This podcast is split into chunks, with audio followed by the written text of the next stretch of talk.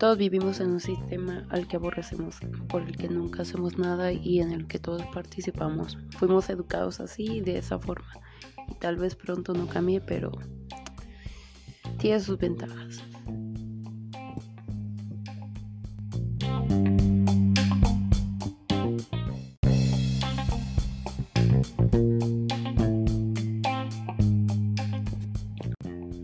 Muy probablemente como yo, te encuentres inconforme por lo que está pasando, mas no haces nada por hacer un cambio, ni tampoco te quejas tan profundamente como para revelarte. Pero, ¿qué es lo que te incomoda? ¿Qué partes no te gustan de la sociedad en la que vives? ¿Hasta qué punto estás dispuesto a participar por un buen funcionamiento? Cumplir con las leyes, crear normas, hacer la diferencia, hacer la diferencia que o una cadena de decisiones que unen un destino, llámalo así, o que unen las vidas o existencias de seres vivos a tu alrededor, miles y miles, millones y millones, que probablemente jamás en tu vida conozcas y mucho menos lleguen a influirte. Pero es así. ¿Qué porcentaje de tu vida depende de la vida de otros? ¿Hasta qué punto tu vida influye en la de los demás? O hasta qué punto las decisiones son tomadas conscientemente por ti y no simplemente participas en situaciones que se te presentan. Solo eso, participando y nada más.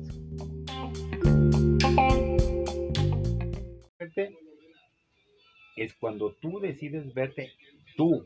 Yo soy esto, soy aquello y, y esto y así, así, así. Está mal. Es cuando puedes enfocarte a ver lo que realmente eres bueno y malo, consciente o inconsciente. Pero mientras no hagas eso, estás manejando las dos, que son doble cara. Pero ¿quién te maneja más? ¿Eh? ¿La inconsciente o la consciente? La inconsciente porque te guardas, te guardas muchas cosas que, no quieres que él vea.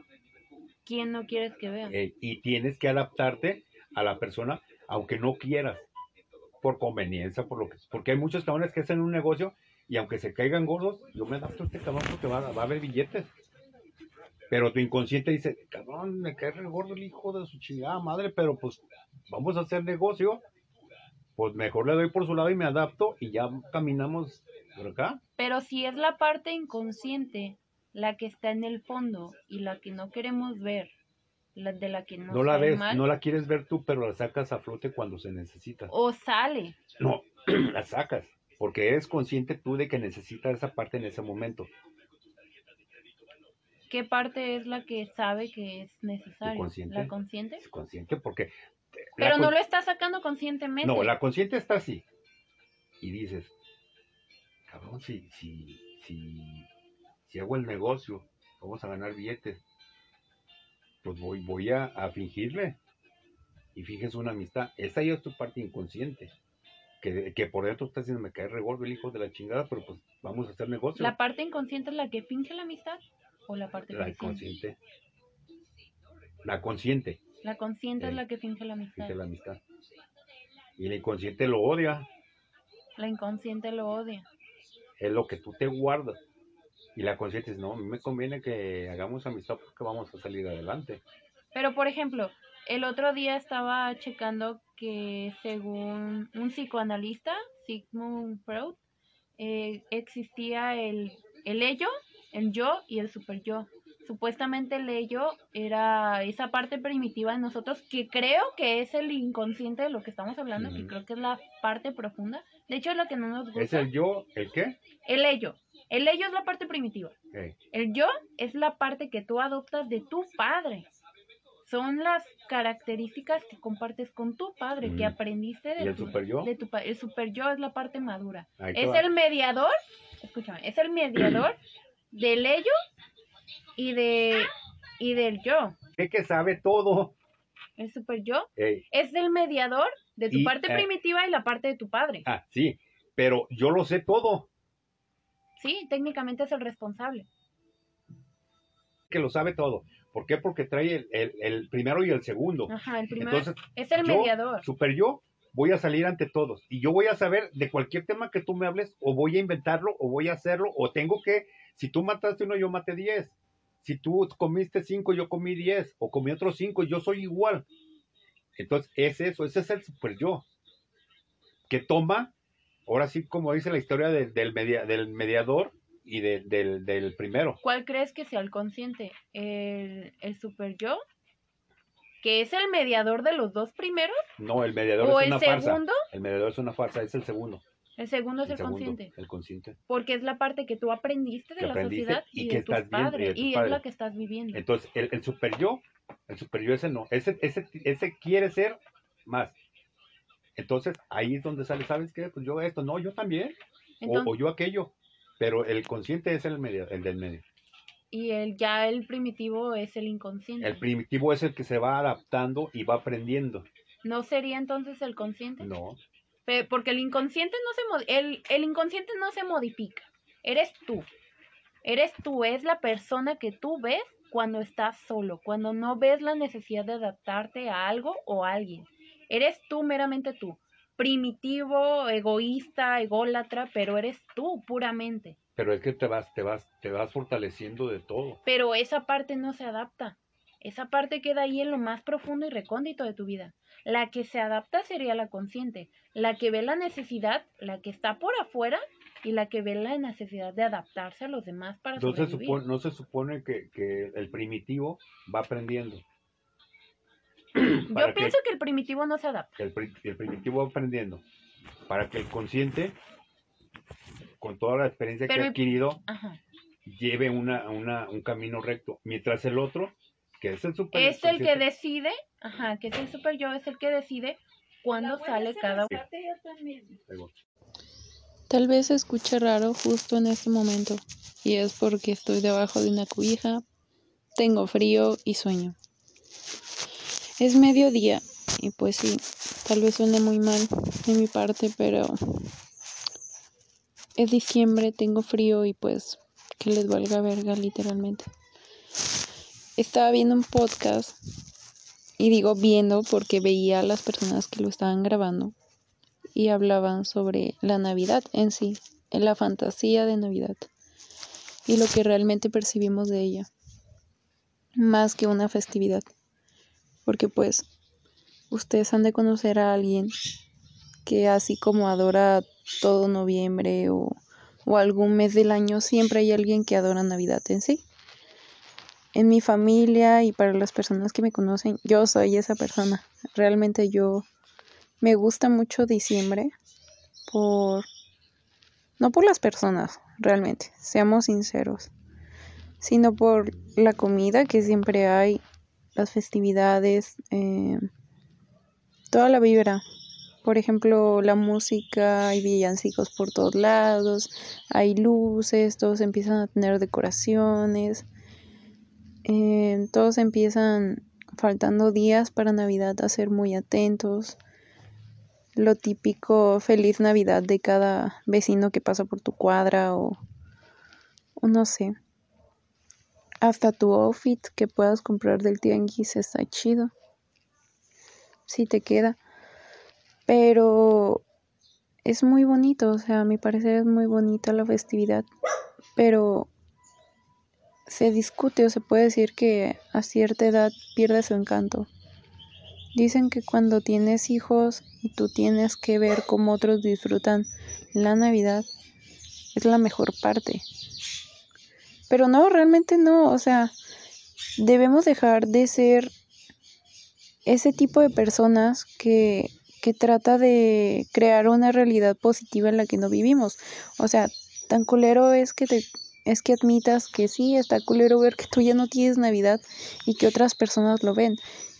Y tal vez digas, son mis hijos, yo yo veo cómo disfrutan ellos su Navidad, pero güey, tienes que admitir que tu Navidad no está tan chida como lo estuvo cuando tenías 5 años, cuando lo tenías, cuando tenías 10 años. A lo mejor son mejores porque, pues, no sé, en tu casa no celebraban Navidad o algún otro tipo de situación personal impedía esa felicidad en tu familia en esas fechas. Pero decir que por el simple hecho de ver que otros disfruten Navidad y tú estés ahí amargado porque sepas que ya no ves esa ilusión en esa fecha, pues no está ni culero ni bien, no te hace ni mejor ni, ni peor persona, no te hace más maduro o no, tal vez te hace un poco más frívolo ante la vida, porque dejas de creer en algo o dejas de ver la ilusión en una cosa. Y es triste cuando tú te das cuenta de que es así y no sabes qué hacer para retomar esa ilusión. Es algo muy difícil. No sé si alguien lo logre. No sé si realmente es posible que a tus, no sé, 30 años, 40, 50, 20 en algunos casos, puedas retomar la ilusión de Navidad y puedas volver a sentir lo que sentías cuando tenías 8 años. Pero, por ejemplo, la ilusión o la creencia del niño Dios. Si, si lo analizamos desde, desde la perspectiva de que tus papás realmente te están mintiendo por algún extraño motivo, ¿qué es lo que cambia o qué es lo que, lo que cambiaría en ti el que tú sepas que son ellos los que te traen regalos? Tal vez si tus papás son religiosos busquen que tú que tú encuentres con cariño y amor pues la figura de, no sé, de Jesucristo, de Dios mismo, ¿no? En algunos casos, dependiendo de la cultura, pues ya sería Santa Claus o algún otro santo, San Nicolás, en algún otro lugar. Pero, ¿por qué buscar que desde muy niño le tengas hasta cierto punto tanto afecto, respeto, ansia, admiración a alguien que no existe alguien que no está cumpliendo lo que te dicen. ¿Por qué?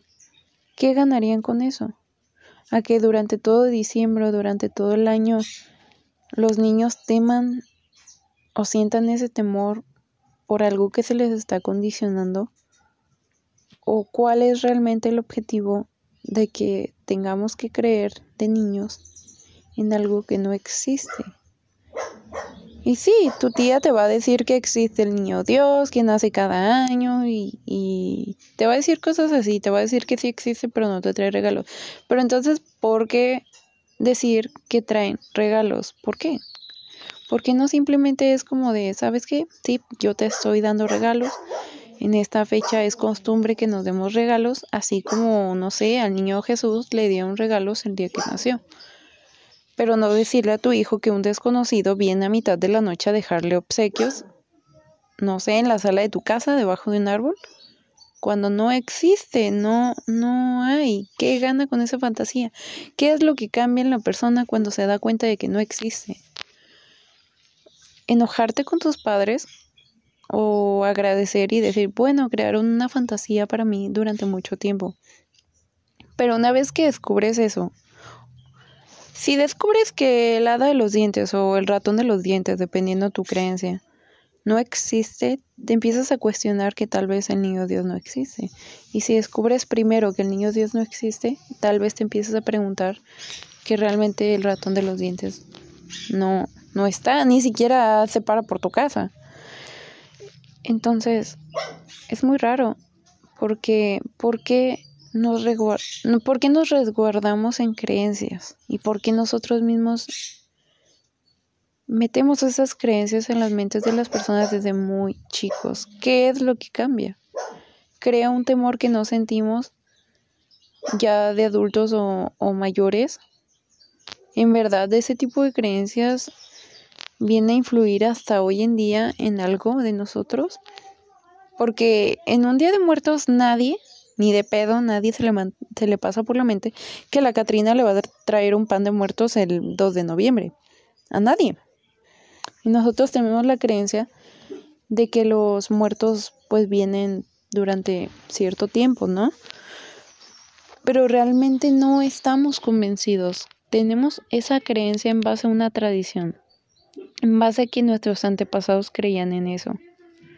Pero esto no es lo mismo porque aquí nos están planteando esa creencia desde niños, desde una mente y mentalidad de, de que en realidad sucede, que, de que en realidad pasa. Y tal vez es lo que marque que nosotros perdamos la ilusión de la Navidad. Porque incluso cuando lo sabes, pues sí, lo sigues esperando, está bien. Pero cuando te desmienten algo en una creencia, que te queda de la creencia. Ok, te quedan los regalos. Está bien recibir regalos. Sí, es muy bonito, es muy bello. Pero yo en lo personal sí me molestaría con mis padres. Sí me molesté en su época con mis padres. Porque mientras yo sacrificaba mis galletitas Oreo para un niño que ni de pedo venía a mi casa a dar regalos, fue culero. Yo hasta, o sea, hasta un pinche vaso de leche dejé, no, neta. Y mi mamá solo me veía, solo me veía dejar galletas ahí. Y no me decía nada. Y pues he de decir que solo faltaban como tres galletas. Y pues sobra mencionar que fue mi papá el que se las comía. Quiero pensar. A menos que haya sido una entidad metafísica, pero no creo. Y, y yo solamente lo más cínico es que yo iba a escoger mis propios regalos y me decían que era para mis primos. Y ya una vez que los compraban, los llevábamos a esconder a casa de mi abuelita. Y es como de, ah, sí, son de tu tío. Y no, eran mis regalos. Eran los regalos de mis hermanas. Siempre los regalos de mi primo casualmente se parecían mucho a lo que yo quería. Y cada año me preguntaba lo mismo de, bueno, ¿por qué iré a escoger los regalos de mis primos y, que ellos escogen los míos o qué pedo. Y siempre eran los regalos. Sí, tal vez en algún momento debía haberlo sospechado, pero pues vaya, uno ciegamente cree en sus padres y confía en ellos. Pero está... No está mal, no puedo decir que está mal e incorrecto, pero sí es culero.